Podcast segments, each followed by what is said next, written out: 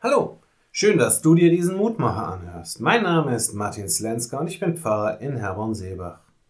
Woran erkenne ich, dass es Gott gibt? Diese Frage stellt sich mir immer wieder, denn alltäglich passieren unzählige Dinge, die die Existenz Gottes auch in Frage stellen. Es fängt an mit den Nachrichten, die ich morgens im Radio höre. Das setzt sich fort in Erzählungen, die mir im Laufe des Tages begegnen und schließt abends schließlich mit den Berichten des Tages, die mir vor Augen führen, wie grausam es an diesem Tag in der Welt war. Angesichts all dieser Erfahrungen fällt es tatsächlich manchmal schwer darauf zu vertrauen, dass Gott ein Interesse an dieser Welt und an uns Menschen hat.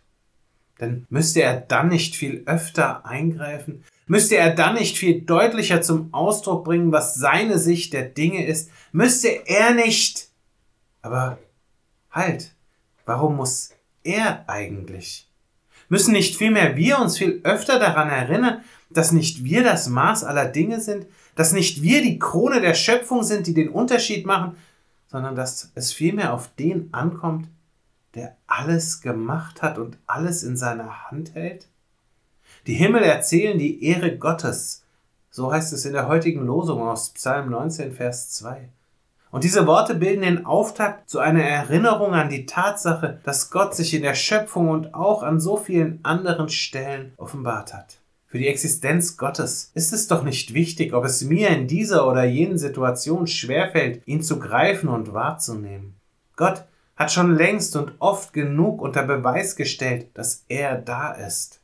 Und wer daran festhält und sich an die Zusammenhänge erinnert, wird schnell die Spur seiner Existenz auch im eigenen Leben wahrnehmen können und hören, was die Himmel von Gottes Ehre erzählen. Ich lade dich ein, noch mit mir zu beten. Gott, du hast Himmel und Erde gemacht. Du hast das Meer und die Wasserquellen erschaffen. Du bist der Ursprung allen Seins und dafür danke ich dir. Ich danke dir, dass ich dich an allen Stellen deiner Schöpfung wahrnehmen darf und wahrnehmen kann. Vergib mir und vergib uns Menschen, dass wir so oft blind für die Zeichen deiner Gegenwart sind. Vergib, dass wir dich so oft in Frage stellen, nur weil unser Leben ins Wanken geraten ist. Hilf uns, dass wir uns immer wieder neu die Mühe machen, unsere Augen auf das zu richten, was uns von dir erzählt worden ist. Und lass uns in diesen Erzählungen erkennen, wie du deine Spuren auch in unserem Leben hinterlässt. Amen. Auch morgen gibt es an dieser Stelle wieder einen neuen Mutmacher. Für heute wünsche ich dir nun einen guten und gesegneten Tag. Bleib gesund aber vor allem bleib behütet.